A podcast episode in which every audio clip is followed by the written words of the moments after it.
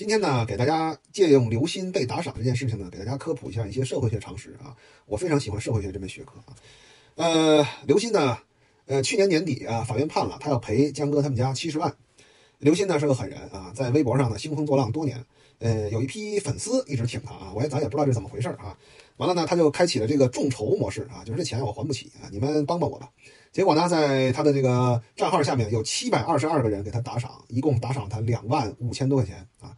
后来呢，大概是官方也看不下去了啊，直接把他的大号小号全都永封了啊。可见呢这个公序良俗呢，你可以偶尔突破一点啊，突破太多了呢，铁拳一定会干你啊。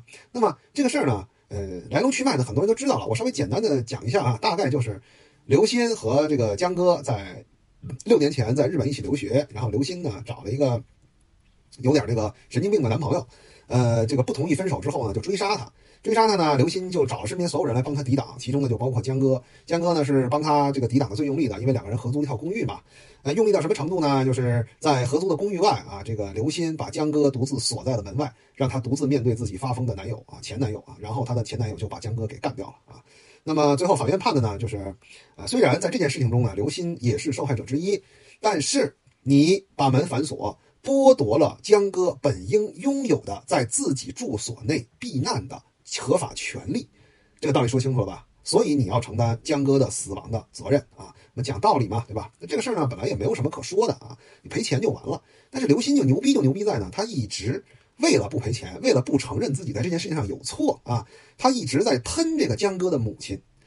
这个我就觉得特别牛逼啊，也特别有那个女本位那个味儿啊。那不好意思，对吧？呃，我是不可能有错的。虽然你女儿死了，但是跟我有什么关系，是吧？是另外一个男的砍了她，我不就关了门吗？我是一个害怕的女人，我有什么错呢？太对了啊！为什么讲这个故事？这故事里面有太多的要素，我要给大家科普。首先就是我刚才说的那个女本位，是吧？我就是一个弱小的女子，有一个男人要砍我，要杀我，我把门反锁上，我有错吗？没错呀，是不是啊？为什么我要赔钱呢？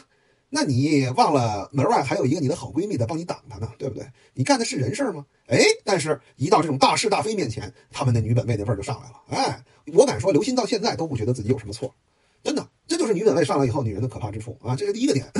第二个点，为什么那么多人粉他呢？怎么就这样的人，怎么会有那么多人粉他呢？哎，我给你们 看一本书的书名啊，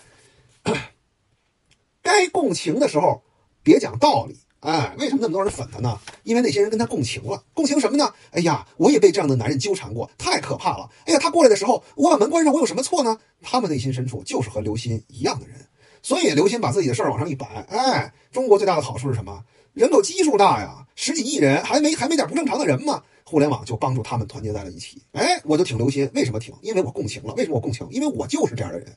这样人少吗？这样人一点都不少。哎，共情了以后呢？哎，我就觉得刘鑫的生活就代表了我的生活，就搞饭圈那一套了。哎，饭圈那一套是哪一套呢？哎，就是这本书里讲的狂热分子。哎，打开这第一第一句话，哎，尽管在狂热的基督徒、狂热的民族主义者、狂热的纳粹分子、狂热的这个什么什么，这我没法念啊，有显著不同，但鼓动他们的那股狂热却可以视为同样的东西。什么东西呢？用了整整一本书在讲。这本书我也推荐过啊，这个我一会儿也挂个链接吧。不知道那视频有多少人看，反正常年限流，去他妈的爱限限啊！这个第一步，无脑共情；第二步，为了获得认同而加入组织，并且加入组织以后，因为自己的沉没成本越来越高而无法脱离，最终忽略掉组织的主旨是什么，而只想获得一群人的认同，大概就是饭圈文化那点东西啊。所以有些人说啊，就这个怎么留心还能要到钱？这本书全给你讲明白了。这个事情呢，其实我觉得，为什么我今天忍不住讲这个事儿呢？啊，这个其实已经不是什么情感博主该讲的东西了。就说，互联网啊，互联网是什么？互联网是一个加速器，它让蠢人每天都变得更蠢，让聪明人每天都变得更聪明。当你没有辨别是非的能力的时候，你上互联网，你的下场就是加速毁灭。不论你是一个什么奇形怪状的人，我们中国现在拿智能手机的十亿人，你还找不到几千个和你一样的人吗？你只要找到了和你一样的人，你就会认为你自己没有任何问题。真的有人？没有任何问题吗？你看看这七百二十二个人，有些人就不明白，就就非让我讲讲这个，怎么会有人给刘鑫打赏呢？给你讲明白了吗？讲不明白去看看这本书啊。